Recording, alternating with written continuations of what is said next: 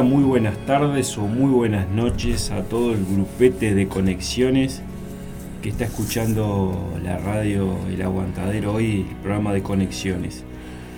Hoy es eh, sábado 2 de septiembre, vamos a esperar Martín que, buen, día. que llegue un poco más la gente, le damos unos minutos de tolerancia para los que recién se están despertando. Bueno, hermoso día para estar vivo hoy. Uh, qué lindo día. Espectacular día. Y bueno, y la otra consigna es siempre se está eh, a un pensamiento de cambiar nuestra vida, ¿no? Las dos consignas que, son muy poderosas.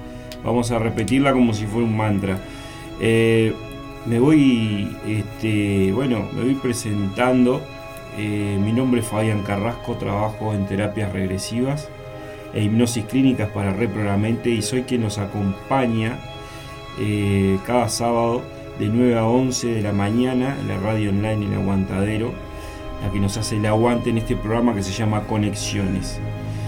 Bueno, hoy vamos a meternos de lleno, ¿sí? hoy tenemos de todo, hoy, Martín, tenemos la, la primera parte del programa, tenemos este, mm, lo que viene a ser registros akáshicos y, y otras vidas, o sea, la conexión que pueden haber eh, está muy buena la, charla. Después tenemos al grupo de Paranormal 2126 con, con sus historias de, actividades paranormales para que la gente participe. Y después tenemos a Claudia que nos va a hablar del tema de las velas y rituales y, esas cosillas. Así que bueno, Martín, vamos a la charla de que hablan de registros akáshicos y otras vidas. Muy bien.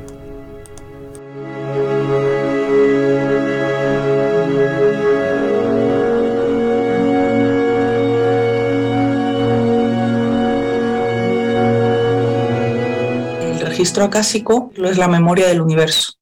Es decir, desde ese Big Bang, para que entiendas, todo lo que sucedió de ese momento hasta este momento está grabado, vamos a decir, en algún sitio, que ahora vemos cómo, eh, que es el registro acásico. Y además guarda también los potenciales de futuro. Hay unas bibliotecas que son reales, que están en otros planos de realidad, donde podemos decir que hay una biblioteca universal para que se entienda como la biblioteca de la ciudad, ¿no? Y luego una biblioteca individual de cada alma. Es decir, hay un registro de el camino, la historia del alma, desde que empieza hasta... De nuevo estamos aquí un día más, felices de estar con todos vosotros y agradeceros como siempre lo primero eh, vuestro cariño, el aumento de suscripciones cada semana que nos ayudan a estar y poder hacer aquello que nos sale del alma hacer. Gracias por vuestros compromisos, gracias por vuestros likes, gracias por todos aquellos mensajes tan bonitos que nos dejáis.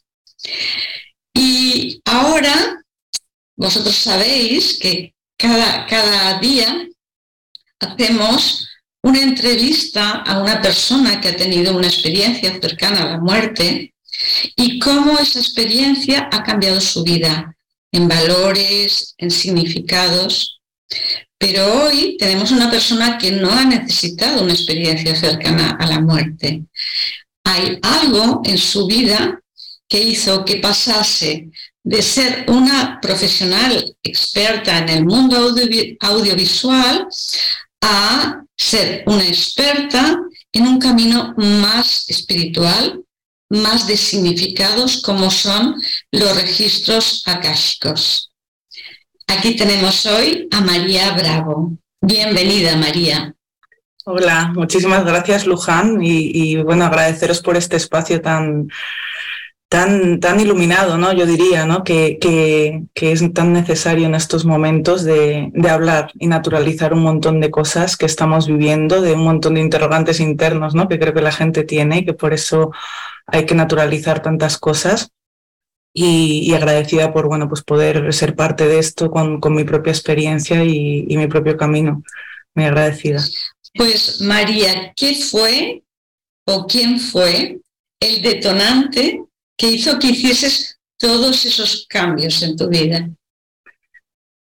Pues bueno, es una situación personal eh, de un diagnóstico con, con, mi hijo, en este caso, ¿no? Que creo que para los niños también vienen como a que despertemos y a que nos miremos a nosotros, ¿no? Bueno, cualquier maternidad o paternidad te hace crecer y mirarte de otra manera, pero en mi caso fue muy extremo, diría, ¿no?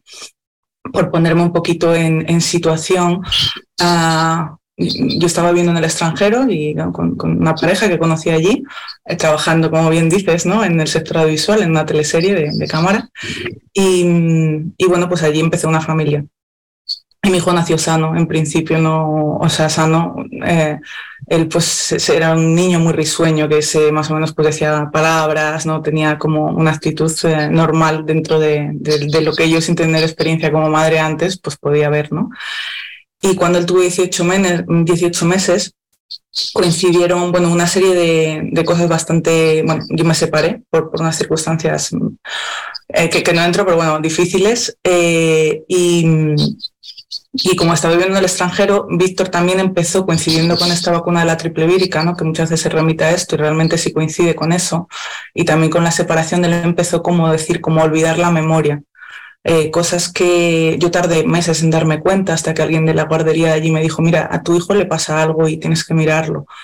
Como en ese momento estaba sola con un bebé en otro país, la solución fue venirme a España, casa de mis padres, ¿no? Entonces, yo recuerdo perfectamente, eh, yo creo que estuve una semana llorando porque mi hijo en ese momento lo que, o sea, yo llevaba independiente en mi vida muchos años, desde los 19, ¿no? Y volverme con, no sé, que tenía 29, 30 años a casa de mis padres, con, sin trabajo, sin casa, ¿no? O sea, con, un montón de, de, empezar de cero. Y en ese momento con, con mi hijo que, que había llegado a un estado que se le fue diagnosticando como un autismo, un autismo severo, donde lo único que hacía era correr de un lado a otro, agitar los brazos y gritar. No entendía nada. Como digo, se le fue olvidando la memoria, ¿no? Fue como decía Dios con la mano, ya no lo decía.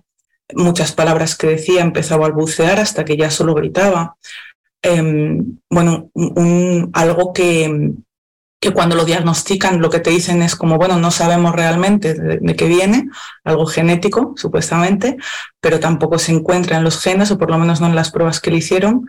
Eh, y, o sea, nadie te dice exactamente, mira, qué le pasa. Y, y después, eh, bueno, eh, pues eh, yo recuerdo, para, que me entiendas también esta parte ¿no? de abrirme a lo espiritual, yo era muy escéptica en ese momento y recuerdo perfectamente el, verme en casa de mis padres y hacer como esa llamada de de, verdad mirar decirle, decir, si existe un Dios que me explique ahora esta situación, ¿no? Porque es como, ¿dónde está mi vida? O sea, ¿qué ha pasado? Tenía una vida completa, no sé, como familiar, con un trabajo bastante bueno y todo, y, era como que, que me lo expliquen.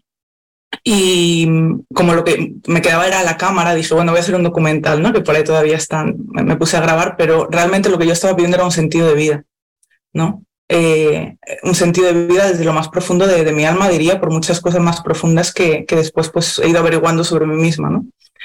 Y de alguna manera Víctor, pues su alma o ese niño, pues escuchó esto y dijo, ¿quieres un sentido de vida? Pues te lo voy a dar, ¿no? Y aquí estamos compartiendo ahora una experiencia impresionante. Y ese despertar de conciencia para mí fue un despertar que se dio en, en, capas de realidad, ¿no? Que me han traído mucho conocimiento, sabiduría y a un cambio total de, de visión de vida. Lo primero, claro, para mí se convirtió como en una obsesión el entender cómo podía ayudar a mi hijo. Eh, porque también las respuestas que había eran llevarle a como estimulación temprana, ¿no? Y yo veía que eso era tan, tan limitado para el problema tan gordo que yo estaba viendo en mi casa, que digo, a le ha pasado algo, porque además parecía que era yo la única que recordaba que el niño era sano, ¿no? Porque es como si se diera por hecho que nació así. Y yo decía, no, mi hijo, algo le ha pasado, ¿no? Yo eso lo tenía muy claro porque en su caso sí fue un antes y un después muy notorio.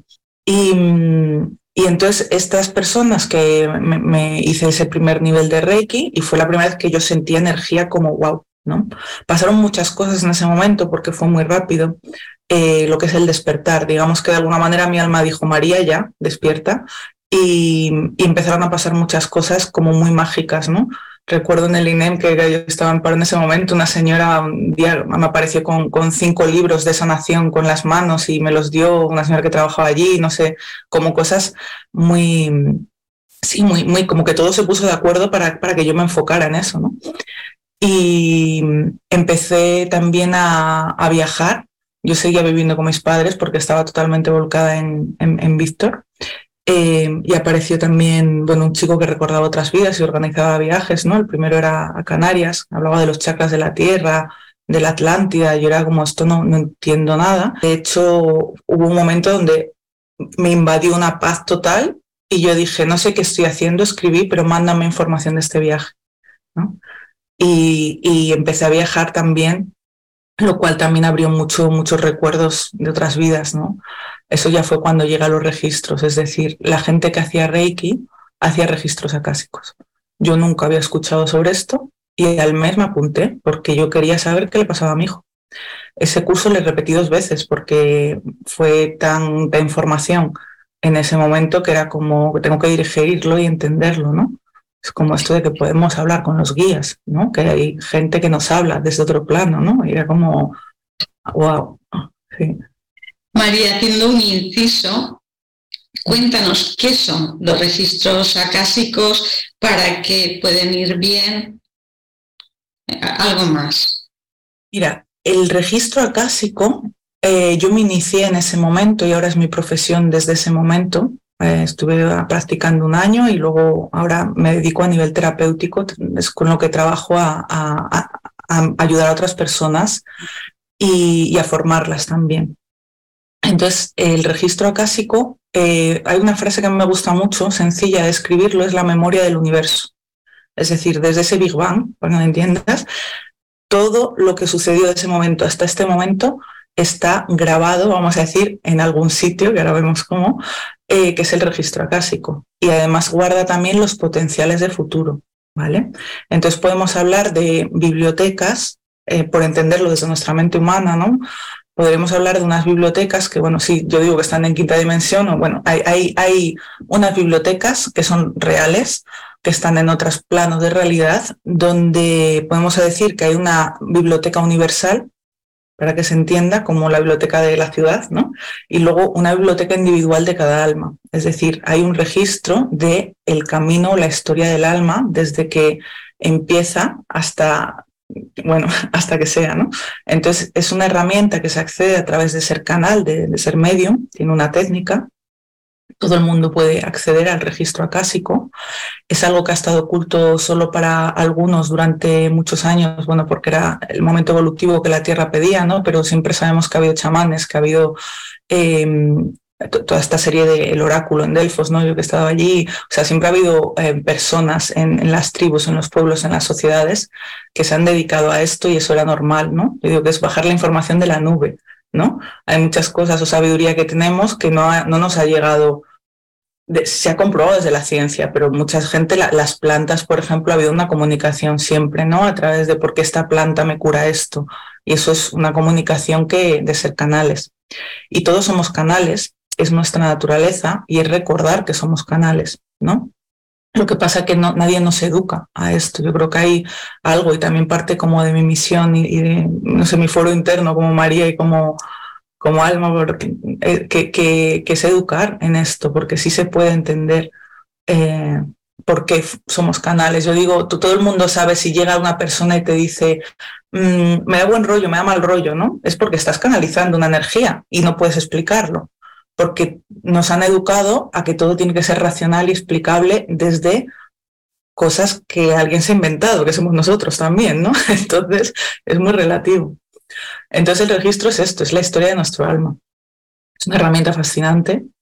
Desde la terapia hay dos, um, eh, se usa como guía y como sanación, es decir, como un oráculo en el sentido de no tanto el qué va a pasar, porque es una energía de amor, es una energía de una conciencia superior, que siempre la información que llega a través de, del canal que sea es para el mayor bien y para algo que la conciencia de quien pregunta pueda sostener. ¿no?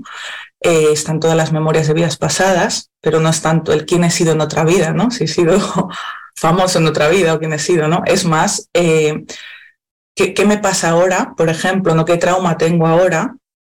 Porque todo lo que estamos viviendo en esta realidad es una programación de, de, otras vidas, ¿no? El alma experimenta y repite patrones que ha vivido en otras vidas, ¿no?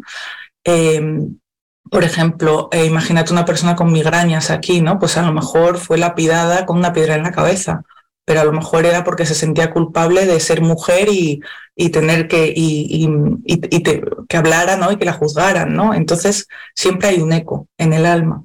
Y hay veces que mm, esas otras vidas se quedan como entre planos, vamos a decir, como fractales. ¿no? Vosotros que habéis trabajado mucho, habéis eh, estudiado mucho esto de, de qué pasa cuando uno se va y vuelve. Hay muchos planos de conciencia en los que uno se mueve, dependiendo de muchas cosas, ¿no?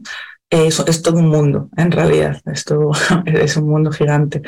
Em, entonces, bueno, a nivel terapéutico, una guía de que a veces puede ser una guía también muy concreta de, negocio, ¿no? Se puede usar, por ejemplo, para, oye, ¿cómo hago que este negocio funcione? Si eso está en el camino de tu alma, si eso es misión de vida, si eso em, influye en que entre dentro de un orden divino, ¿no? Yo digo que Dios es como un cuerpo humano y cada uno somos una célula de ese cuerpo y se nos ha olvidado, es como, yo antes soy la célula del ojo, el otro es el de la oreja, ¿no? Y entonces por un tiempo se nos ha apagado la luz y el del ojo ha querido ir al pie y, el de la oreja se ha ido al hombro, ¿no? Y de repente estamos recordando cuál es nuestro lugar para que ese cuerpo funcione, ¿no? Y a la vez es una herramienta de evolución porque yo ahora sé lo que es ser pie, ¿no? Pero sin ojo, ¿no? Entonces hay una comprensión también de, de otras partes y, es, es, necesario como esa, esa parte de, luz y oscuridad y ahora estamos entrando en, en, recordar, ¿no? Que, que, somos mucho más de lo que nos han contado.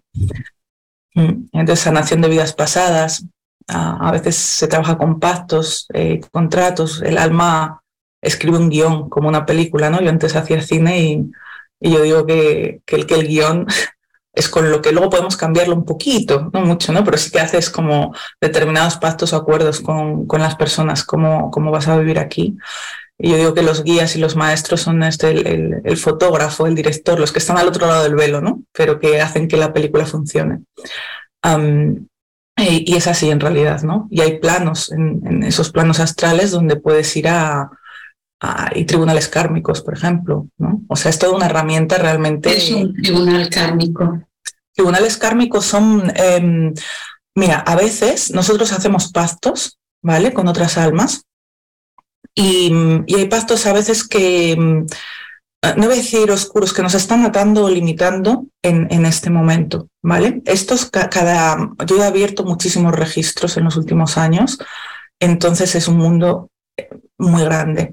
Pero, por ejemplo, hay gente que puede tener algún pacto que le está afectando, imagínate unos votos en una vida donde alguien fue cura, ¿vale? Hizo unos votos de castidad y a lo mejor el aprendizaje en esa vida era seguir el corazón, pero estamos hablando de 1800, ¿no? Y se le aparece una mujer y el, su alma le dice, deja, ¿no? Tienes que romper estos votos, irte con ella, pero no lo hace, tiene miedo y no. Y entonces hace esos votos, ¿no? Y entonces ahora te encuentras aquí a una mujer de 45 años que lleva sin pareja 18 años y ves qué pasa, qué pasa, ¿no? Y, a lo mejor tiene que romper esos votos para volver a abrir el corazón, ¿no? Y eso está latente en un punto de la conciencia. Eh, entonces vas a una especie, o sea, te proyectas en meditación, vamos a decir, es una proyección astral, pero vas a un lugar real. Esto, em, bueno, la gente que lo trabajamos ¿no? a nivel profesional, pues, pues sabes cómo se mueve. Em, pero en regresiones, gente que hace terapia regresiva, otro tipo de cosas, pues, pero si aprendes en la maestría de registro, si aprendes muchas sanaciones en planos astrales, entonces puedes ir a hospitales de luz a, descargar información también. Bueno, entonces los tribunales kármicos vas y hay entidades, hay conciencias que mm, vas a por el pacto, ves lo que hay escrito y, vas viendo lo que puedes modificar o no, lo que te dejan. Es como, como cuando te mueres y vas a revisarlo, pero irlo, ir a hacerlo antes de, ¿no? Entonces cambia totalmente la realidad en este momento, ¿no? Eh, esto siempre guiado por los guías y por el propio alma, nunca es una intervención desde el ego o desde el canal, ¿no? No es yo quiero cambiar esto, no, esto siempre hay una guía para un entendimiento y una apertura de conciencia y una evolución que tiene sentido en esta vida. Eso es muy importante, todo lo que se mueve tiene un sentido eh, en esta carne y en este momento actual. Te, quería comentar que es curioso porque cuando uno hace terapias regresivas, eh, siempre intentas buscar si se quedó algún pacto en aquella vida que esté condicionando esta y, hay que liberarlo, ¿no? y también coincide con lo que tú dices. Y otra cosa importante, porque claro, todo esto no se ve y suena muy eh, fantasioso, pero hay filósofos de la categoría de Erwin Laszlo, por ejemplo, que él fue candidato a premio, premio Nobel de la Paz durante, mm, bueno, dos veces. Eh, yo creo que todavía está vivo. Yo lo conocí hace, no sé, 10, 15 años. Pero él habla de Akasha. Como ese campo único de conciencia, llámalo eh, campo cuántico, campo punto cero, pero es de donde es un campo de información.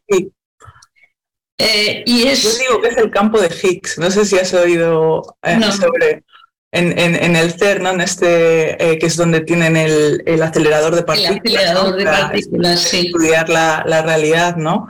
yo sé poquito de cuántica, ¿no? Pero sí, siempre me ha interesado, ¿no? Entonces chocan partículas para ver qué hay dentro del átomo, ¿no? O sea, si, si la realidad a un nivel atómico, o sea, que te pusieran unas gafas y vieras todo átomos, ya puedes decir que hay un campo de energía donde toda la realidad se mueve en un campo de atómico, ¿no? Eso puede ser lo que yo llamo una novena dimensión, ¿no? Si vamos dentro del átomo, además el átomo es vacío dentro del, átomo, ¿no? lo cual es como ese, ese vacío, es el vacío creador. Eso es el misterio de Dios, por decirlo así, ¿no?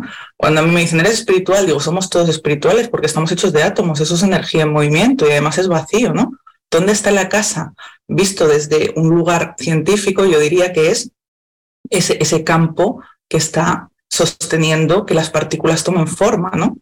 Y hay una dimensión, porque eso es como si se fueran concentrando, entendiendo dimensiones, eh, serían esas bibliotecas que es como una fisicalidad de luz que no se ve desde estos ojos físicos, pero sí desde otros sentidos, ¿no? Que también se desarrollan o que podemos desarrollar, que los niños traen, ¿no? Este es el punto, ¿no? Con el tema del autismo, los, los niños traen esto abierto, que es esa glándula pineal, que pueden descifrar entre esos átomos otra información que cobra una visión.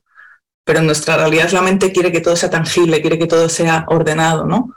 Y, para empezar esas otras dimensiones son atemporales, lo cual ya para nuestra mente es como, wow, ¿no? Como, como se... y eso solo se puede explicar de alguna manera o ver desde la propia experiencia. Es como lo entendí. Luego ya explicarlo ya, ya cobrará su tiempo, ¿no? Claro, eh, son cosas que son muy difíciles de entender. Hay que vivirlas, experimentarlas y entonces nadie te puede negar que aquello es. Es como una experiencia cercana a la muerte. No es un, proceso mental, es una experiencia. Y nadie mm, te podrá decir, no, es que la muerte, eh, existe la muerte o la muerte no existe. No. Si es una creencia, yo he experimentado que la muerte no existe. Es una experiencia, no una creencia, ¿no? Y es así, a mí del registro casi como abierto mucho, mucho, mucho, ¿no? Hasta tal punto que también experiencias, mi padre falleció, por ejemplo, yo sentí, bueno, murió en mis brazos de un ataque al corazón y, y, y, sentí cuando su alma perfectamente, ¿no? Se desprendió del cuerpo cuando le estaban reanimando. Tengo una amiga que falleció, estaba en, en, estaba en la costa ella, de vacaciones, y, yo no sabía que había muerto, y se presentó ella a decirme que había muerto. Y yo cogí el teléfono y llamé a otra amiga y digo, me está, que tengo al hilo delante diciéndome que, que he fallecido. Y era una sensación, mm, no, yo ahora veo mucho esto y hablo con gente de otro plano con mucha facilidad, es otra cosa que haces con el registro, pero, pero claro, son experiencias también personales, ¿no? Y, y, y, cómo fui sintiendo también esa ascensión, ¿no? Y, cómo, bueno, me hablaba, ¿no? Porque claro, yo ahora soy medium, eh, y, la diferencia de esos grados desde el primer día, que era como una sensación de frialdad, de densidad, y, el tercer día yo oía que me decía, María, qué grande se ve tu corazón desde aquí, ¿no? Y, lo oía perfectamente. Lo digo yo y lo cuento yo, que, ahora hago esto, claro, pero son experiencias, sí, sí. Sí. Que yo es lo que digo, hay que normalizarlo. De hecho, es un tema que cuando tú hablas con la gente, todo el mundo ha tenido ciertas experiencias en su vida. Es simplemente que la sociedad no, bueno, pues esto de que no te tomen por loco, ¿no? Pero es algo muy común, ¿no? Como el tema de los sueños. ¿Cuánta gente no te dice que se ha visto fuera del cuerpo en sueños, no? Sí, sí, sí. Eh, es que yo creo que todo el mundo, lo que pasa es que lo tienes ahí en tu memoria, no te atreves a contarlo, y, no le das más importancia, lo tapas. Sí. Pero si miras para atrás o miras adentro, te das cuenta que sí, que has vivido, todo el mundo ha vivido algo. Como dices tú, incluso se, eh, se muere una persona muy querida y tienes ese sueño muy vívido con esa persona o esa intuición. Sí.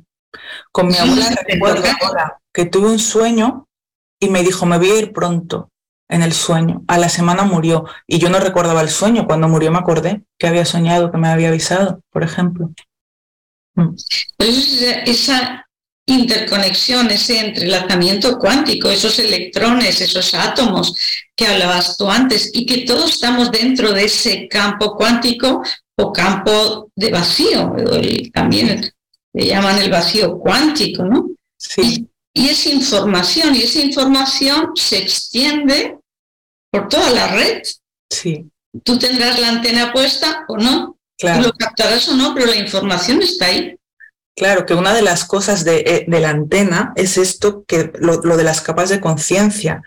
Si yo quito los químicos del cuerpo, si yo respiro, si me cuido, si tengo en cuenta cómo son mis emociones, las ordeno, las equilibro, si tengo también en cuenta la energía, eh, todo eso hace que, que, yo recuerde que soy canal, que esto empieza a naturalizarse, o sea, no es gratuito en un sentido dado, cada uno puede tener una especie de habilidad mayor o menor, pero evidentemente también, eh, eh, o sea, los campos que nosotros tenemos ¿no? en los cuerpos, que esto sí, sí lo vamos viendo, es lo que me ha dado, por ejemplo, a mí para entender, pues eso lo que es lo, como entender el autismo desde otro lugar, ¿no?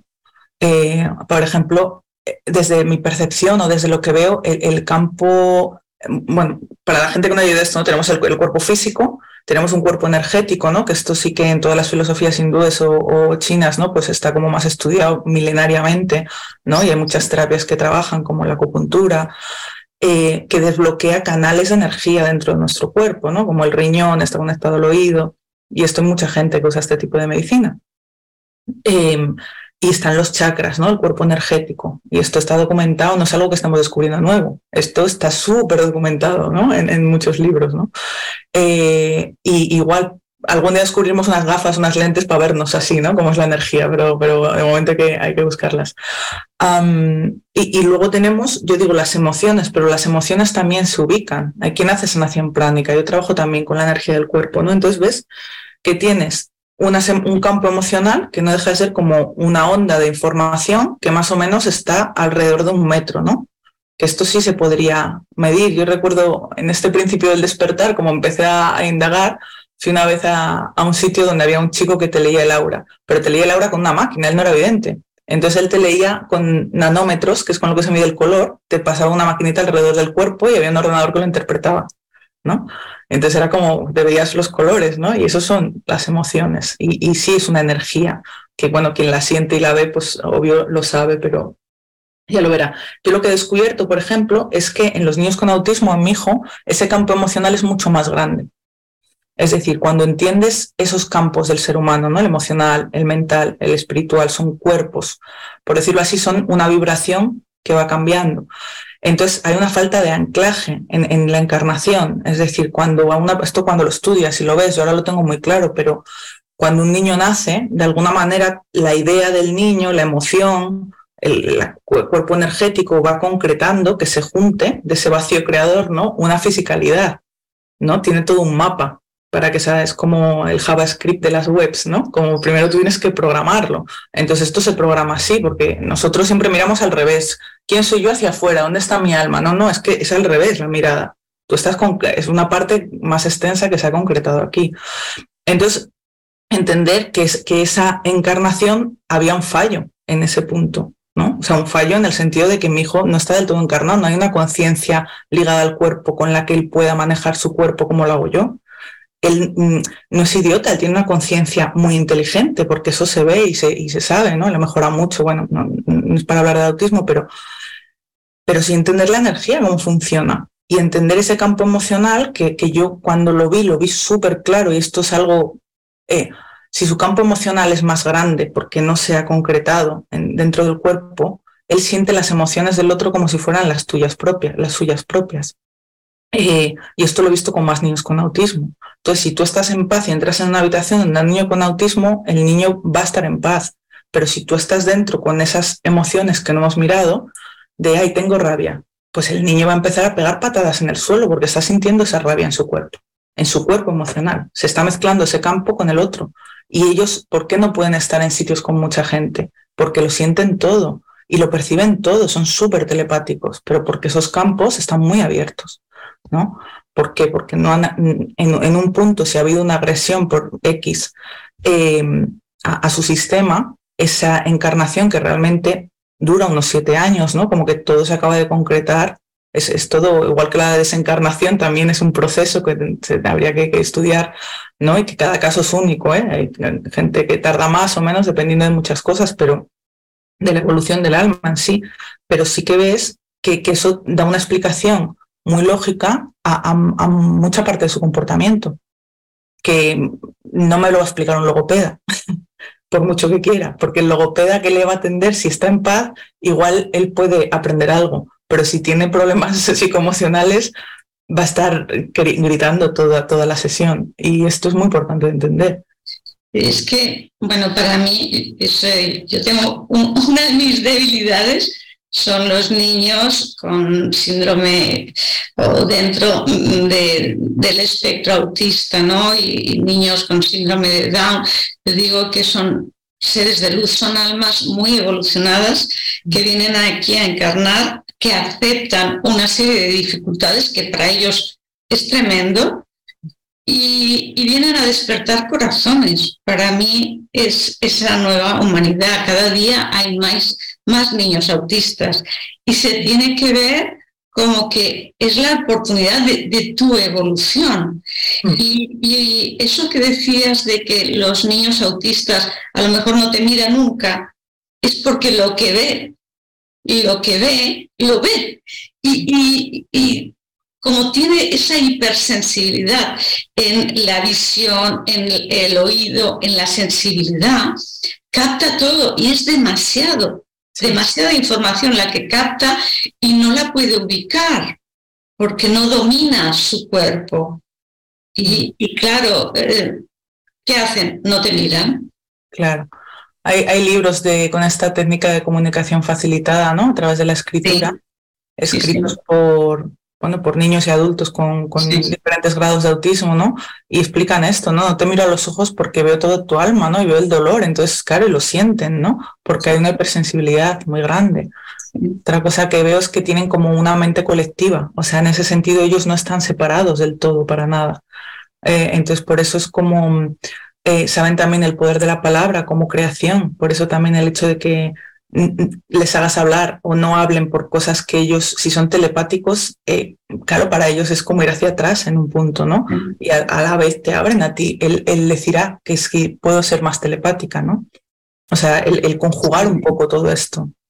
Mm. Sí, sí. Eh, bueno, yo tengo casos, ¿no? Que de autismo, que, pues, que la madre se comunica telepáticamente con el niño, pues, eh, y además no hablan, yo creo que para que la madre eh, ejerza esa, esa telepatía, ¿no? Porque si no, si no la ejerces como cualquier don, lo dejas ahí. Como cualquier posibilidad se queda en posibilidad, no en realidad.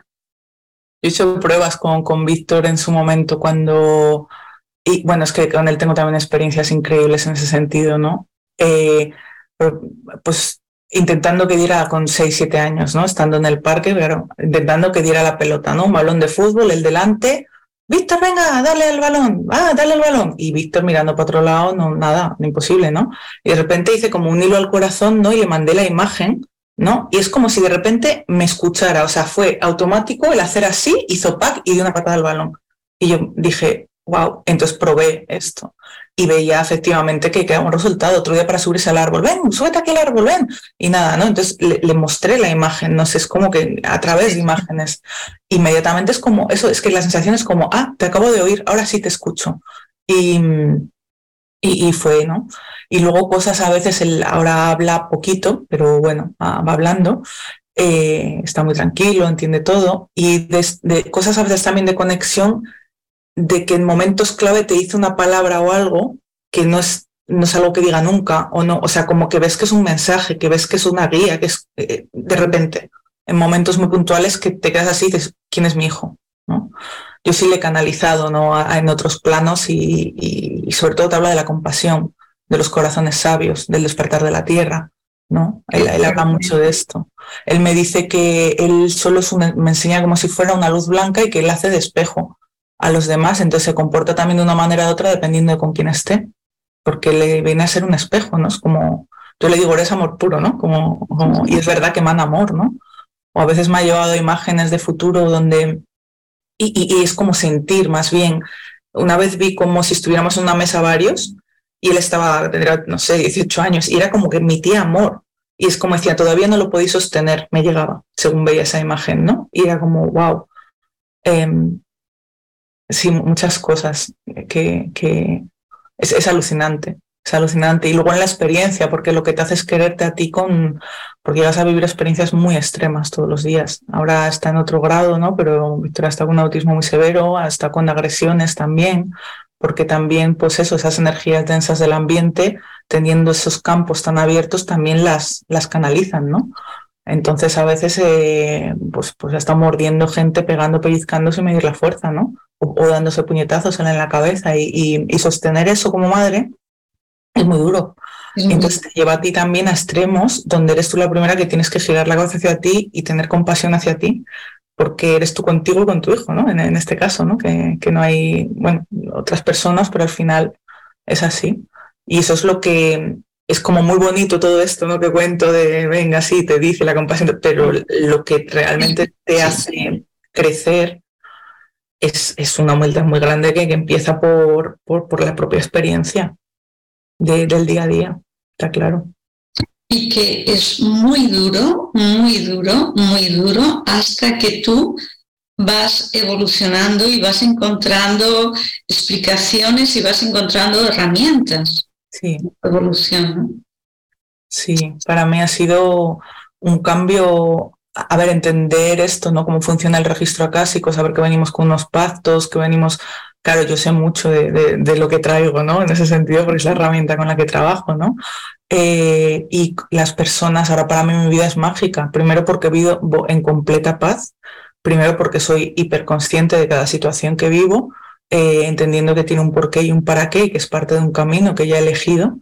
¿ah? Y, y claro que, hombre, hay momentos también, pues que sí, también sufres de alguna manera, pero no sufres como podías sufrir antes. Puedes permitirte llorar, puedes permitirte sufrir, abrazar eso como quieras, pero siempre está esa paz de fondo de saber que, que estás encarnada, estás viviendo la experiencia y que nada se cae. De repente no se cae, ¿no? Cuando uno está realmente mal, sin, sin ser consciente y tiene eh, pues es un estadio de tristeza o algo así, al final es como la soledad máxima de nadie me entiende, nadie me quiere y esto es como, bueno, sí, pero no, porque tú sabes que estás unida al todo y lo sabes desde miles de experiencias que yo he vivido ya en, los últimos años y que a diario trabajo con gente, ¿no? Y ves que, cómo funcionan las cosas. Eh, entonces ahí hay una paz sostenida y conquistada por, por mucha experiencia de, de muchas clases, sí. Cuéntame, ¿has eh, vivido experiencias con otros niños, aparte de con tu hijo, con otros niños autistas que, nos puedan abrir un poquito la mente? Hay, experiencias increíbles. Em, eh, por ahí, por el 2018, yo empecé a ir mucho a Barcelona y a, dar cursos de registros, porque hice conferencias primero, hablando del autismo. Esto me llevó a, muchísimos padres de todo el mundo me llamaron por toda la parte física de parásitos y así. Y hubo algunos pues, que se abrieron más a la parte espiritual y fui a Barcelona y di algunos cursos. Ah, y entonces conocí, bueno, en particular una familia allí que me acogieron, que adoro. Eh, y estaba haciendo una sesión a los padres y, sentí la energía del niño que vino, que estaba en el cole, vino como este en el etérico, ¿no? Pero yo estaba con las manos puestas así, con su cabeza entre mis manos. Mm, y empezó como a descargar una energía que notaba. Em, esa tarde me fui a Valladolid, a donde estoy, iba al supermercado y empecé a hablar otro idioma. Empecé a hablar otro idioma que es un lenguaje de luz, lo que se llama, que trabaja con, con frecuencias de sonido. Que ahora ya he desarrollado, que ahora ya hago sesiones también de sanación, que mueves, ¿no? Desde adentro, desde ese campo de vacío, mueves energía a un nivel muy elevado. Y eso sucedió de un día para otro. Y sucedió hasta tal punto que durante tres días yo no podía parar. Hasta en sueños era como incómodo porque era como códigos de luz, como una matriz que me bajaban sonidos como un en la cabeza que pedí ayuda, evidentemente, porque era como que, pasa entre hombros un canal, ¿qué es esto? ¿no? Y me fueron llegando informaciones y, entendiendo, ¿no? Eh, esto, cuando yo veo a este niño, o sea, siempre me abraza y me da besos y, y, hay una conexión, incluso he tenido recuerdos de, de otras vidas con él, pero dije fuera de este, de este planeta en realidad, pero bueno, sobre eso igual es demasiado ahora, pero, pero hay mucho. De hecho, tiene mucho que ver también. El, karma que traen o la información que traen viene de una historia del alma mucho más antigua que solo las vidas que hemos vivido aquí. Tiene mucho sentido lo que ellos están viviendo en ese, en ese, en esto. Pero para eso hay que abrir mucha conciencia y vamos por capas, ¿no? Entonces, bueno, es, un lenguaje. Yo no había cantado en mi vida, siempre cantas mal, cantas mal, y ahora a partir de ahí también, bueno, pues se, ha aparecido una voz, un don, vamos a decir, del alma que, que, que se despertó a través de este niño. Una experiencia muy, muy increíble que tuve fue, mm, me invitaron a dar una charla a padres en un colegio de Toledo, contando un poco mi historia también desde me dijeron también, vete muy desde tierra con pruebas, con no sé qué, ¿no? como la alimentación, ¿no? toda esta parte. Y era un colegio de 140 niños, en casi todos con autismo, algún síndrome de Down y así. Y pasó algo increíble y es que, bueno, el director, eh, era antropólogo, no, no tenía ah, eh, me, llegué por ahí por otra persona que estaba más despierta. Entonces, bueno, le conté un poco del registro, no sabía mucho, pero sucedió algo que, que, cuando yo pisé ese colegio a mí se me abrió la telepatía total y absolutamente con, con los niños de allí increíble. O sea, fue como, nunca me había pasado, no sé qué me hicieron, pero fue como un switch, o sea, me abrieron. Y entonces el, hombre me iba explicando las aulas y tal, y a mí los niños me iban hablando, ¿no? Hasta una niña que me decía, yo te he traído aquí. Y cosas, em, había un niño, por ejemplo, de unos 14 años, ¿no? Que yo, este hombre, el director, me estaba hablando y él venía diciendo, eh, le hace falta mucho amor, le hace falta mucho amor. Entonces llegaba y de repente le abrazaba. O sea, estas cosas que dices, claro, pasan y luego ves lo que está pasando. Y de lo más increíble fue, me enseñaron un aula, un aula donde había tres chicos, sí, unos 12, 13 años, con una agresividad máxima. En ese, entonces entramos en un momento. Uno de ellos estaba eh, con un casco puesto de estos de goma y, estaba atado, manos y pies, delante de una pantalla así. Y los otros dos estaban más por ahí, pero bueno, hubo un momento de tensión y me dijeron, bueno, salimos fuera, ¿no?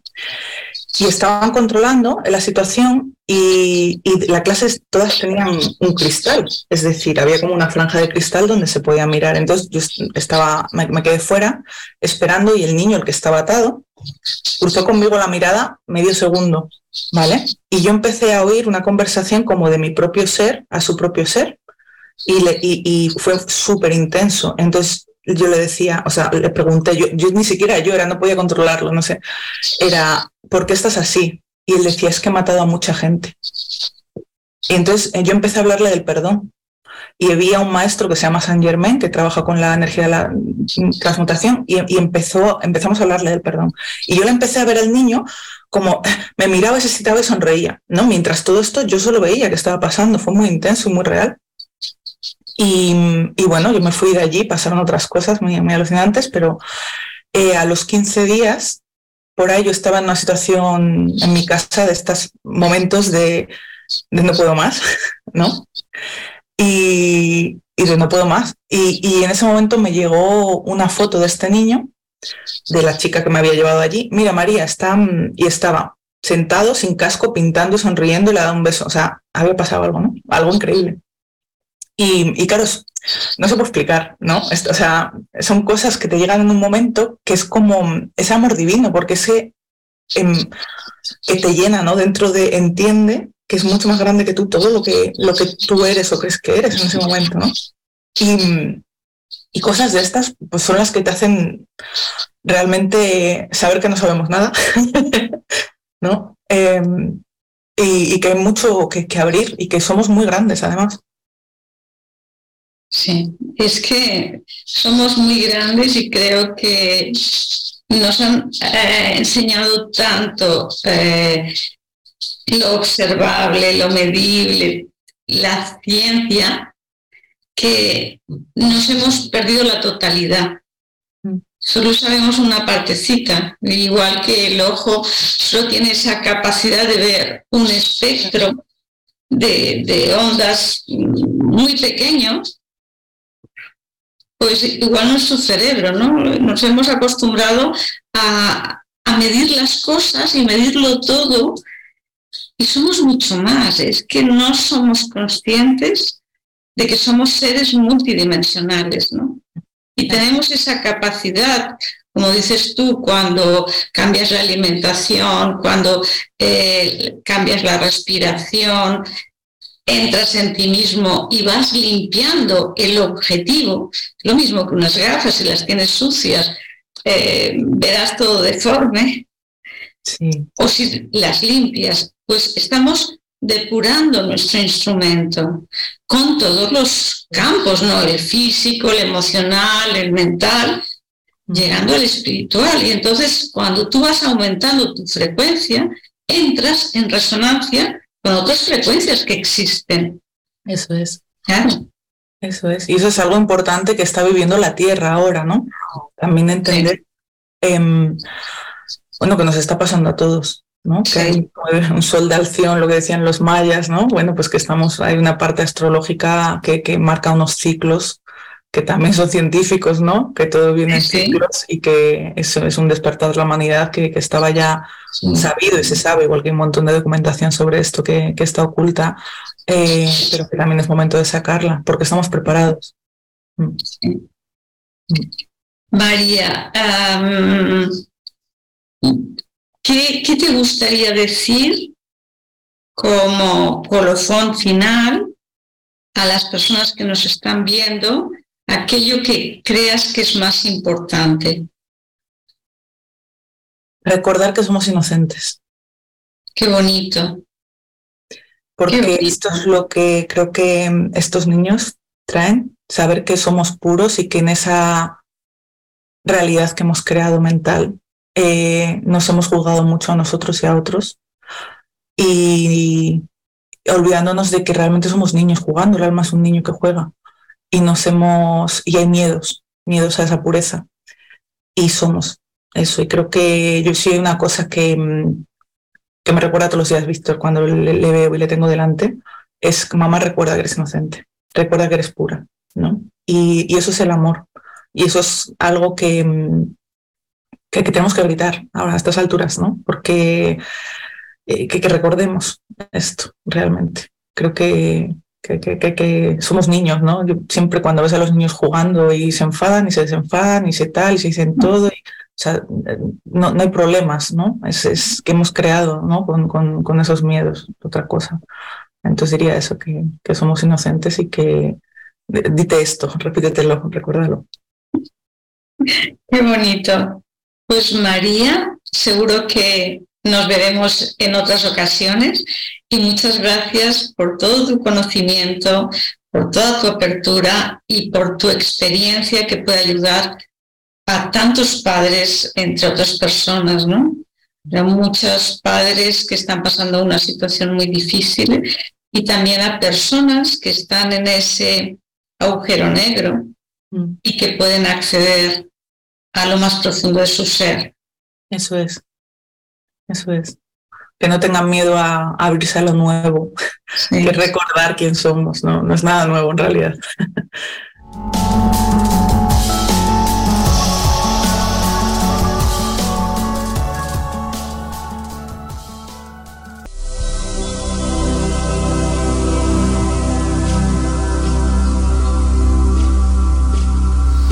Creador de Humabel Terapias y Tarot Máster Holístico, Angiología y Tarot, consultas presenciales u online, cursos y talleres. Agendate al 099-926-318. Andrea Fernández. Medium completo vidente natural con más de 30 años de experiencia y trayectoria, atiende en la zona de Sayago, trabaja de forma presencial u online para todo el mundo. Agéndate al 099-198-251. ¿Estás padeciendo fenómenos extraños o inexplicables en tu casa? Somos un grupo de investigación paranormal, Javier Vica, Oscar Perna y Adriana. Comunicate con nosotros al Instagram paranormal 2126, celular 095 498 193. Hacemos investigaciones en casas de familia totalmente sin costo y ayudamos a las personas y al lugar afectado.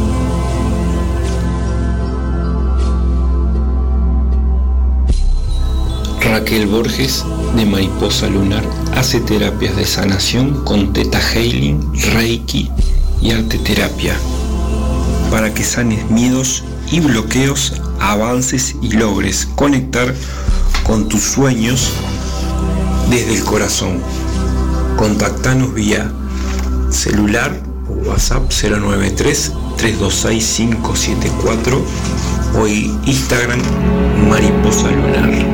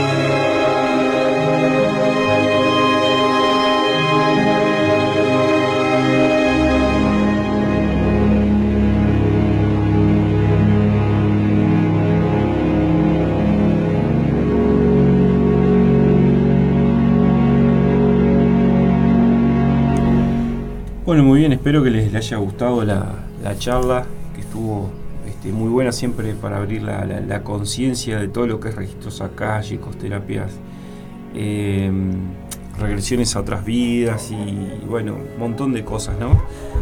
Eh, le recordamos a la, gente que, el espacio de conexiones donde compartimos conocimientos, este, investigaciones, eh, creencias que, nos limitan, a veces no hay que abrir la conciencia. Es un espacio donde nos proponemos compartir información de distintos tipos de, terapias, ¿sí? de diversas actividades terapéuticas y así la, la construcción de, una nueva visión de, un ser eh, íntegro, ¿no? cuerpo, mente y espíritu, y a través de la despertar de la conciencia. Los, invitamos a unirse al grupo del espacio de, conexiones y participar a través del Instagram, que es eh, Conexiones Radio 3. Pueden enviar mensajes, allí van a también recibir los programas completos eh, para quien no lo pudo escuchar en, vivo y, en directo. ¿sí? Y agradecerle el apoyo de, de Martín en este espacio, ¿sí? para que podamos salir todos los sábados. Este, bueno, lo bueno que los compartan y de las publicaciones y que nos sigan para través de las redes. Vamos a pasar el último chivo y después salimos con Javier, que de investigaciones paranormales. ¿sí? Eh, somos ANMA, ¿qué significa? Una abreviatura de nuestros nombres. Andrea y Maga somos unas profesionales en el área de la estética, cosmetología integral y el bienestar en general nosotros hemos ido incursionando y adoptando una filosofía de vida, basándonos en una combinación de la belleza con lo holístico. son una persona que decide adoptar una vida holística de manera constante, aprender a reconocer su bienestar de forma integral, siendo capaz de conectar consigo mismo, de su entorno y con quienes les rodea. Llevar este estilo de vida es un modo de nutrir la mente, el cuerpo y el alma. Todo esto lo podemos lograr a través de diferentes terapias como son los mensajes, los masajes, alineación de puntos de energía, faciales relajantes, bailes, sabai, kundal, drenajes, meditación activa y meditación profunda con masajes. ¿Sí? Vamos a hacer un poco de los teléfonos de contacto 097 073 938 ¿sí? ANMA de Instagram. Y bueno estamos a ver si ya está pronto Javier para comunicarnos con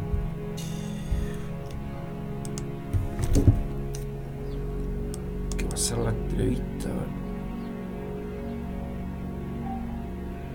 vamos a ver si nos podemos comunicar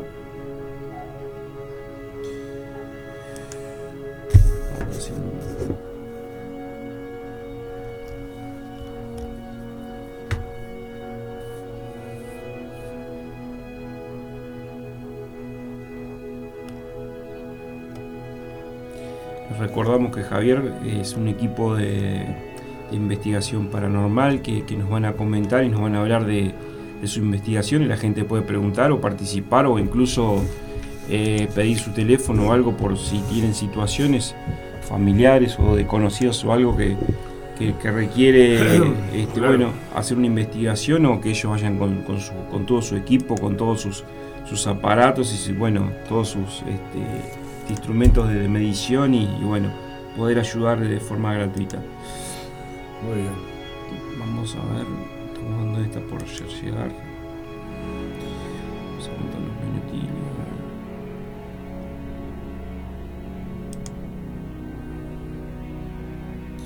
Y mientras tanto, si vos me permitís, voy a aprovechar, voy a mandar un abrazo muy grande a toda la resistencia, a nuestros amigos y oyentes, a, toda, a vos que estás del otro lado, que te estás despertando, que te despertaste con Radio El Aguantadero y pusiste conexiones para arrancar tranquilo con el mate, con una buena reflexión matinal de sábado. El día está precioso, está ideal para salir, aunque sea, no sé, salir afuera, mirar el sol, eh, mirá el día que hace, está divino afuera. Impresionante está hoy. Ahora tenemos a las 11, tenemos la conspiración de los porteros, a las 14 horas el aguantadero vibra, a las 18 horas fanáticos del metal, una gran programación que te acompaña en tu casa o en cualquier parte si descargas la aplicación en tu celular.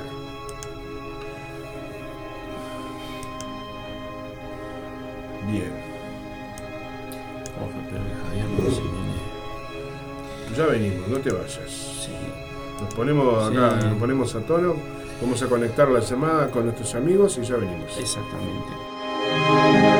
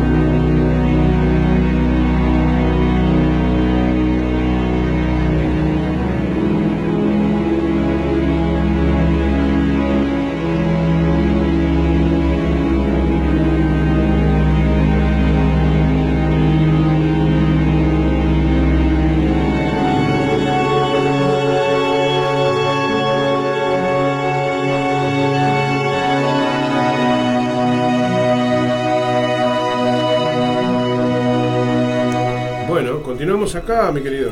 Sí, eh, pedimos disculpas porque, bueno, las dos entrevistas que, bueno, Claudia está muy mal de, la garganta y, Javier con el equipo tuvo unas complicaciones personales, así que increíblemente estas cosas pasan. las dos charlas que teníamos hoy, este, bueno, eh, no vamos a, poder ser, así que vamos a un, a un minutilio de, pausa y volveremos a poner alguna reflexión o, vemos qué, hacemos y bueno, no se vayan.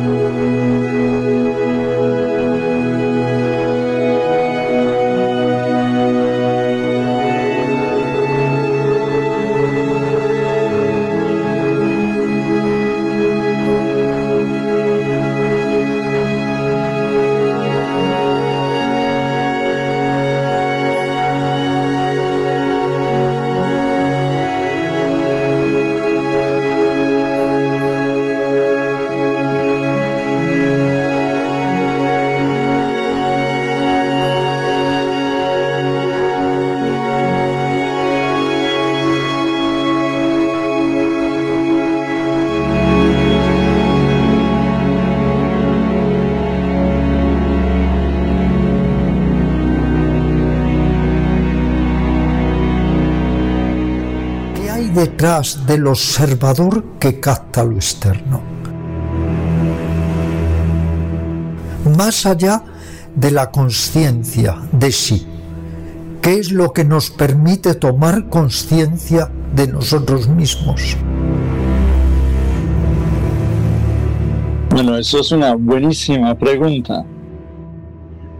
Mis investigaciones, tanto eh, internas como externas, me han llegado a entender que la conciencia, a diferencia de lo que están pensando los científicos que todavía están intentando buscar qué parte del cerebro engendra y produce la conciencia, mis investigaciones me llevan a pensar y a creer y a sentir y a ver que la conciencia es universal, es un espejo universal multidimensional en que estamos inmersos. Podríamos llegar en este sentido, aunque parezca psicología ficción, a separar o distanciar temporalmente la conciencia de nuestra persona física y de nuestro cerebro, por tanto? Piensa que la la sede de la autoconciencia, que en inglés llamamos awareness, está en el corazón del ser humano, no en la mente. La mente pensante, que es este ladrón de la felicidad, que es una gran herramienta si lo usamos bien. La misma mente pensante difícilmente se va a autocontrolar porque el ladrón no se va a delatar. Si al menos intelectualmente aceptamos que existe este espejo multidimensional universal que además tiene luz propia, es allí donde está la luz de la, la luz de la conciencia.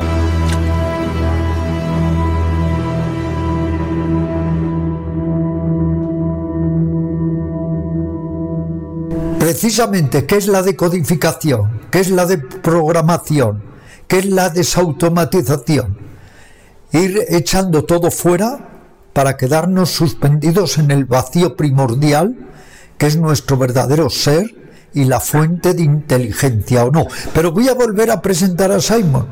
¿Por qué repetimos esta entrevista, este encuentro? Por varias razones. La primera, porque Simon era un gran desconocido para el público y ahora en cambio es enormemente conocido, aclamado y deseado. Luego has adquirido ya un compromiso nuevo, Simon, con tu público ahora. Segundo, porque Simon y yo desde niños hemos estado en el yoga y hemos estado buscando, y hemos estado buscando el ser más auténticos, ser más genuinos, el poder conectar con nuestra verdadera esencia, como quiera que lo digamos.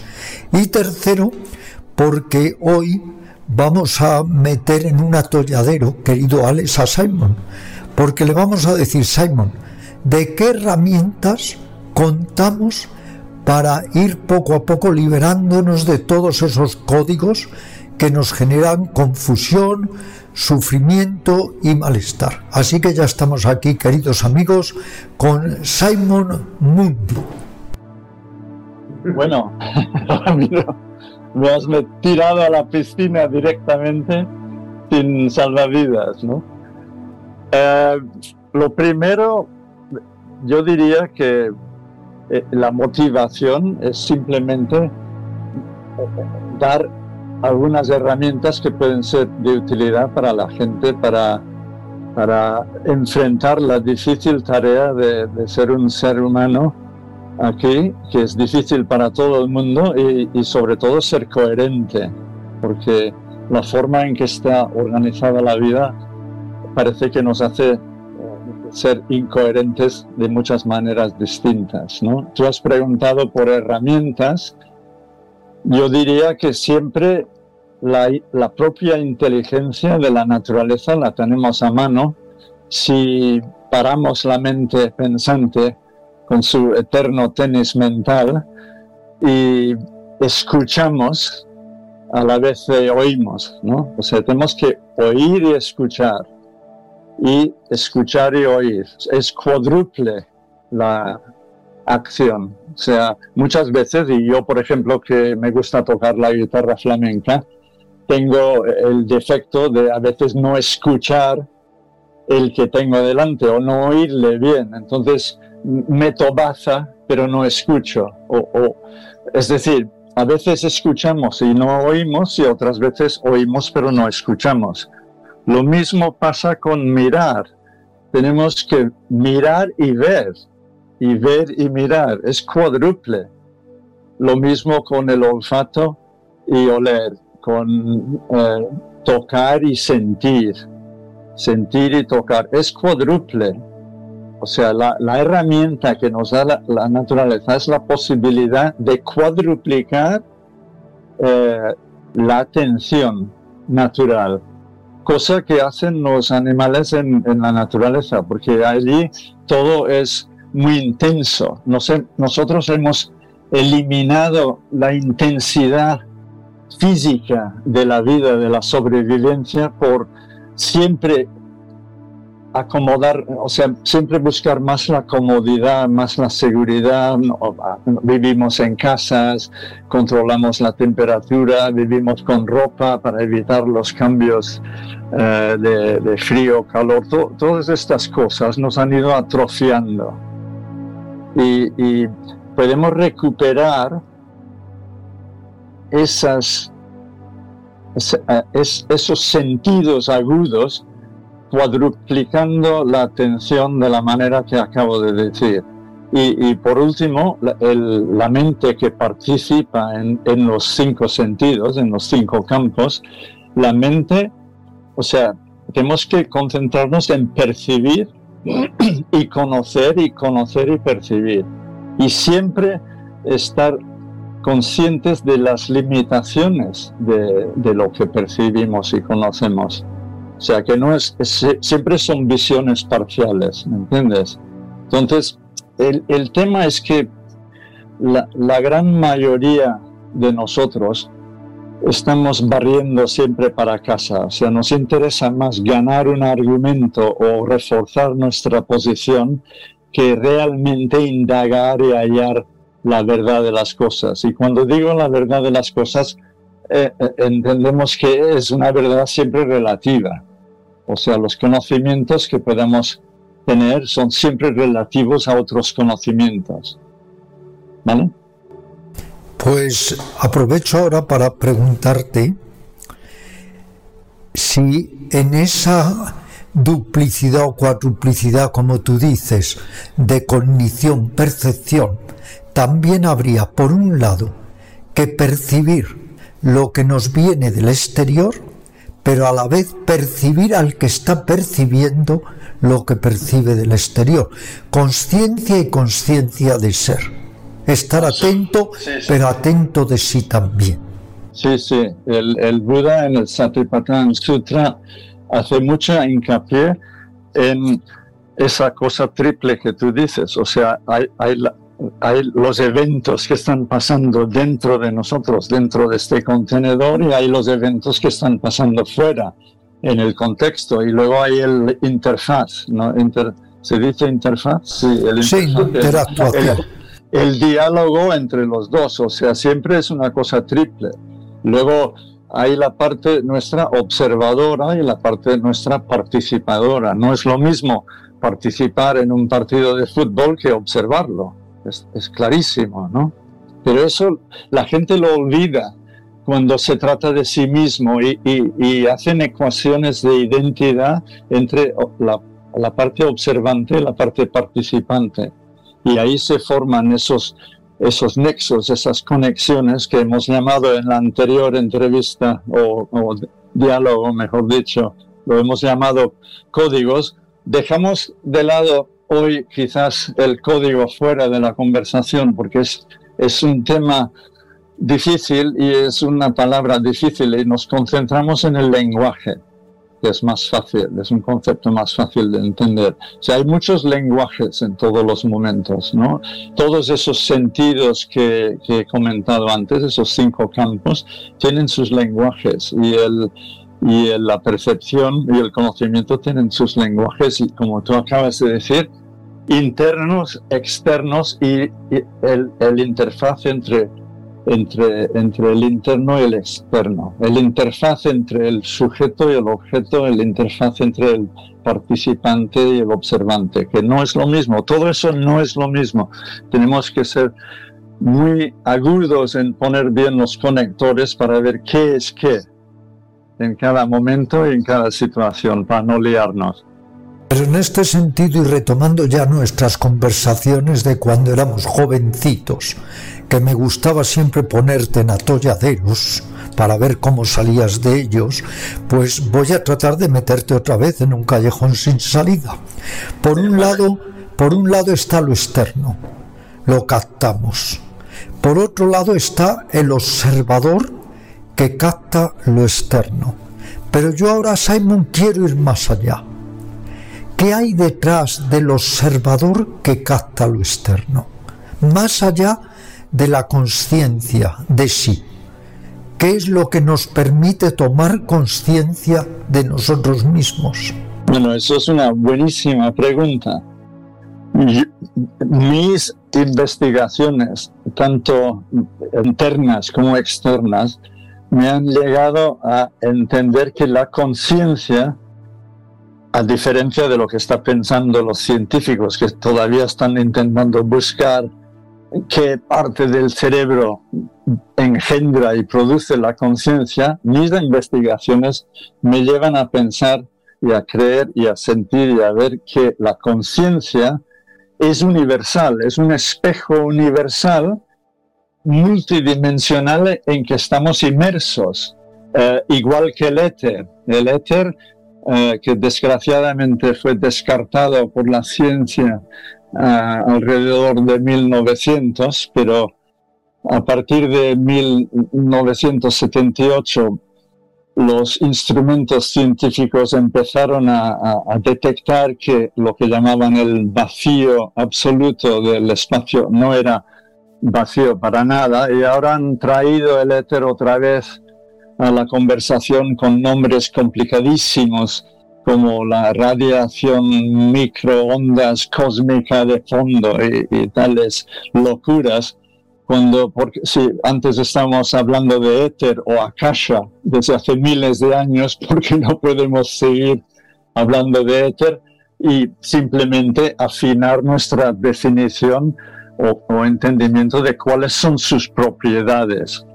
Yo, yo, yo no puedo decir si, si el éter una de sus propiedades es este espejo y esta, esta luz de la conciencia, o no, o es una cosa separada. Según Samkhya, tenemos Prakriti, que es materia, y, Purusha es el espejo de la conciencia.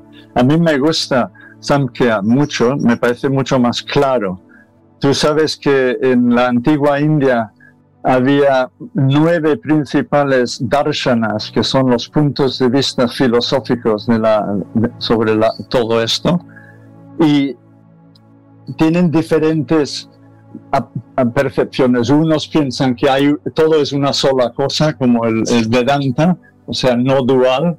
Eh, otros que es doble, que, otros que es triple.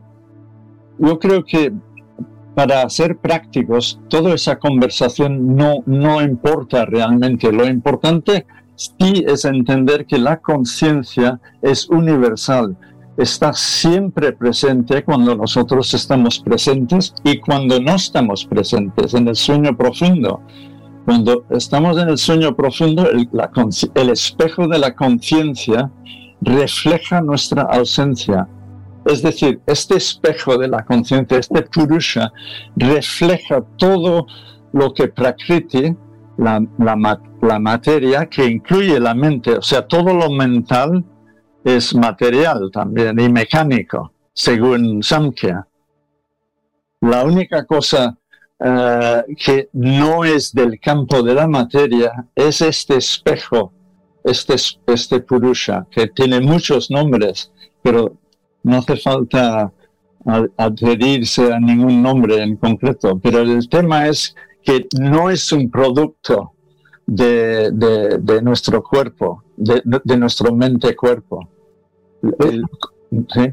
En ese sentido, Simon, por eso el yoga nos daría toda una serie muy rica y muy larga de herramientas para que pudiéramos ir poco a poco independizándonos, desligándonos de la materia esa prakriti a la que haces referencia y pudiendo establecernos en el purusa, nuestro ser interior.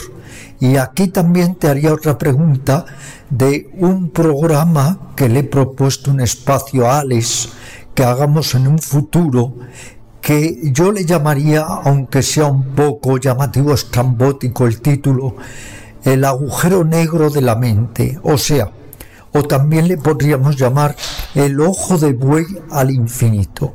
Encontrar en la mente una rendija, un pasadizo, para trasladarnos precisamente de esta mente condicionada, que es materia también, a la no mente o a ese purusa o a ese espíritu que está infinitamente más allá de la conciencia ordinaria, como lo ves yo.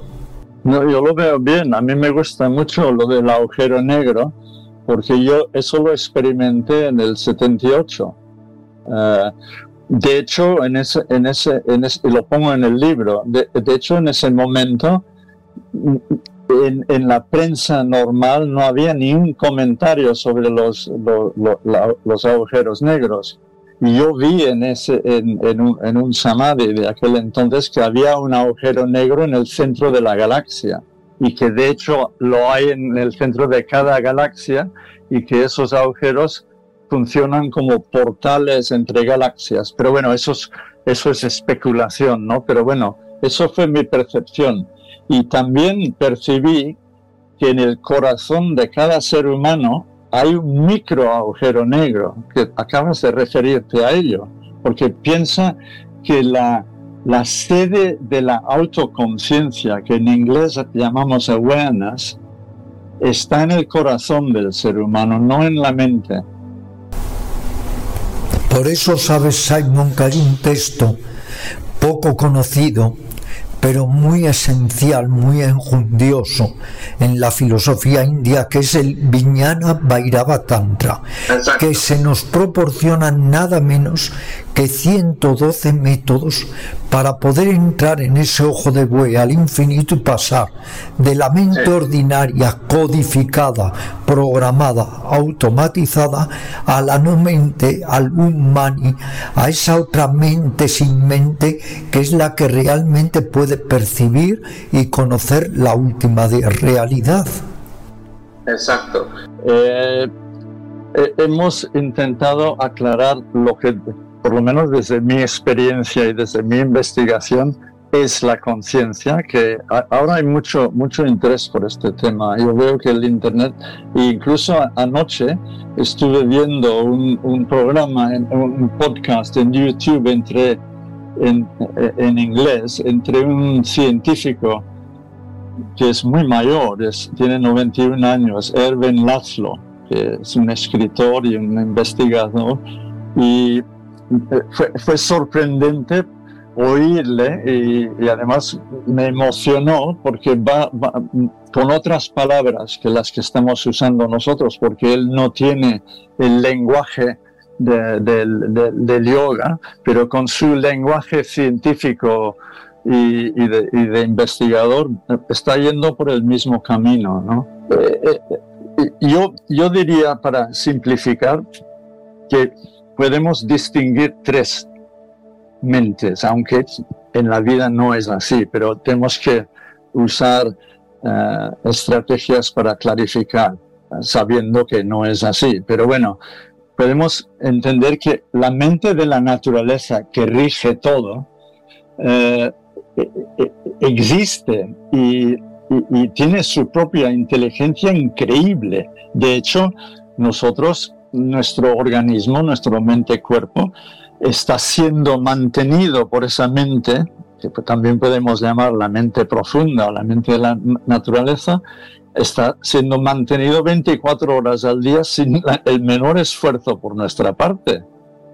¿Me, ¿Me, entiendes? Entonces, esa mente de la naturaleza es la que ha engendrado a través de un proceso que todavía desconocemos, pero seguramente muy largo, lo del ADN y el ARN y todo es, toda esa codificación que está en el en mente-cuerpo, eso lo ha engendrado la naturaleza, no nosotros. Nosotros no hemos decidido que la temperatura del cuerpo Ah, tiene 37 grados y hay que mantener eso porque si no, si se desvía para arriba o para abajo, nos, nos desintegramos, ¿no?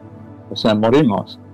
Entonces, la mente de la naturaleza es, es obvio que existe y hay una inteligencia detrás de todo, capaz de crear todo lo que vemos en, en el mundo orgánico, las flores, el, los animales, los insectos. Es una auténtica maravilla, te quedas pasmado cada vez que lo ves, ¿no? Si lo ves eh, con los ojos, eh, sin demasiado pensamiento y, crítica, ¿no? Y luego eh, tenemos esa, esa mente-corazón que es la que está relacionado con la autoconciencia. Y luego hay la mente pensante, que es este ladrón de la felicidad, que es una gran herramienta si lo usamos bien. De hecho, no hubiéramos podido llegar a, esta entre, este, este encuentro hoy sin la mente pensante. O sea, yo no hubiera bajado a mi oficina, no hubiera podido encender el ordenador y, ni tú ni Alex hubierais venido a su estudio. ¿Me, entiendes? O sea, eh, eh, es una herramienta utilísima si se utiliza bien. Pero el problema es que ha usurpado su función, se ha desmadrado, está fuera de control y, y la misma mente pensante difícilmente se va a autocontrolar. Porque el ladrón no se va a delatar de hecho, el ladrón, yo creo, lo hemos hablado el otro día, lo del ladrón y, el ejemplo de Ramana Maharshi, del que va robando en un pueblo, ¿no? Y al final el alcalde dice, mira, vamos, esto no puede seguir así. Y estamos en una situación mundial en que esto no puede seguir así. O sea, hay demasiado conocimiento y, demasiada inteligencia entre la gente para que esto no puede seguir así. O sea, es una locura. Estamos otra vez con otra guerra más, otra gente muriendo. Es una locura. Sin embargo, sigue pasando conflicto tras conflicto tras conflicto. Pero yo creo que estamos llegando a un punto que hay demasiada ya presión eh, y yo diría incluso enfado. Yo, por ejemplo, lo tengo controlado, pero yo estoy muy enfadado con la situación mundial. ¿Tú no? Bueno, esto yo estoy acostumbrado, Simon. Ah, yo no me acostumbro nunca. Aunque uno lamentablemente se acostumbra, porque es que yo desde que nací, esto ha sido siempre igual, yo nací en la posguerra española, en la posguerra mundial, y es que no he conocido otra cosa. No veo que haya una evolución de la conciencia real, si no es a nivel individual. No veo que haya más libertad en la acción, liberándonos precisamente de esos patrones, de esos códigos. No veo que nos estemos humanizando, sino que al revés, cada día veo que estamos mucho más distanciados de los animales porque ellos siguen esa conciencia que tú decías de la naturaleza con mucha más pureza que nosotros y nosotros con la mente pensante precisamente hemos generado una masa colosal de avaricia, de avidez, de odio, de vengativismo, de rencor. Creo que hoy más que nunca las palabras de Buda siguen vigentes aquellas en las que decía tú eres tu propio refugio, ¿qué otro refugio puede haber? Y cuando estuve hablando con un yogi, con un mentor con el que tuviste una estrechísima relación durante años, que es Swami Chaitanya le pregunté si él era optimista con respecto al futuro. Me dijo que por supuesto con respecto a un futuro próximo en absoluto, que no hay nada que nos haga pensar que vamos a trascender de una conciencia totalmente anquilosada y crepuscular a una conciencia iluminada y planetaria. Eso no quiere decir que no pongamos todo nuestro énfasis, herramientas, medios para poder darnos luz a nosotros mismos y en la medida en que una vela se enciende, se da luz a sí misma y también, claro, desparrama luz un poco alrededor. Pero voy a seguir metiéndote en atolladeros. ¿Qué te parece un ejercicio que les doy a veces a mis alumnos en las clases de yoga y que ya han pasado tantos años desde que tú venías al centro yoga que no sé si tú alguna vez en las clases harías este ejercicio, pero seguro que lo has hecho muchas veces fuera de las clases en tu vida personal, que es lo que en muy pocas palabras llamaríamos sentir al que siente. ¿Sentir? Al que siente. Sentir al que siente. Sentir al que siente, en lugar de estar siempre sintiendo lo que viene de afuera, sintiendo lo que viene de adentro, vamos a dar un paso más allá. Vamos a bajar más por el agujero negro del cerebro y a tratar de sentir al que siente, o dicho de otra manera, conocer al que conoce. Porque si no, seguimos estando siempre en lo aparente es cierto que las sensaciones y el sentir es la clave de, la cuestión. De hecho, hay un sutra ah, de Buda donde dice que todo converge al final en las sensaciones y en el sentir. Pues eso es absolutamente clave porque es lo más real. Cuando nosotros hablamos del cuerpo como estructura física, eh, eso es un esquema visual, eh, pero cuando lo, sentimos como sensaciones, como empujes eh, que nos tocan, como perturbaciones, alteraciones, eso es, eso es más directo, es absolutamente directo. Lo visual es indirecto, ¿no? tiene la, la luz oscila el éter y esa oscilación entra a través de los ojos y luego eh, se difunde por el cuerpo. Lo mismo con el sonido. Primeramente tú has de perturbar el aire con, con tus cuerdas vocales, esa perturbación viaja y, y, golpea el tímpano de mi oído y luego esas perturbaciones entran en mi cuerpo en forma de sensaciones y impulsos que luego son traducidos en significados a través de una un complejo proceso de conexiones. O sea, siempre las sensaciones y el sentir es lo más fundamental y, y, y son de tres tipos fundamentales, agradables, desagradables y neutras. Y las neutras son los que en el libro me refiero a DIM, que es la dimensión número uno, la, dimensión sin dimensión de, calidad. Ah, es decir, en, la naturaleza todo es regido por un impulso a la homeostasis, o sea, las leyes de Newton. La, la primera ley de Newton eh, si no hay colisión no pasa nada, todo sigue igual, pero eso no se da en la naturaleza. En la naturaleza, como todo está eh, eh, en, partículas muy, muy pequeñas y luego más y más y más y más grande hasta sistemas solares y galaxias, etc., todo está yendo en direcciones contrarias y hay colisiones y conflicto. Pero detrás de todo eso hay un impulso al equilibrio, a lo que podríamos llamar a, lo óptimo, a la armonía. Los chinos tenían un concepto que es el Tao, que lo describe perfectamente. Entonces el Tao es eso, es, es, ese equilibrio o armonía todo.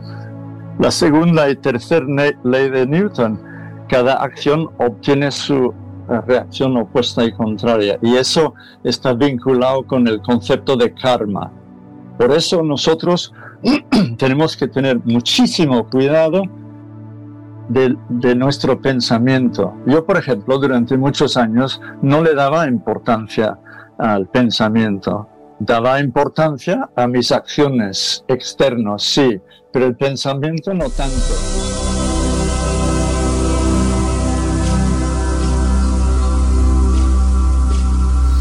Creador de Humabel Terapias Tarot Máster Holístico, Angiología y Tarot, consultas presenciales u online, cursos y talleres. Agendate al 099-926-318 Andrea Fernández.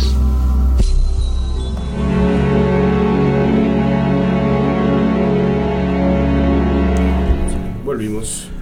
Bueno, pedimos disculpas nuevamente, hoy tuvimos las entrevistas este, complicadas, pero bueno, este, el próximo sábado los tendremos y así que bueno, pedimos disculpas.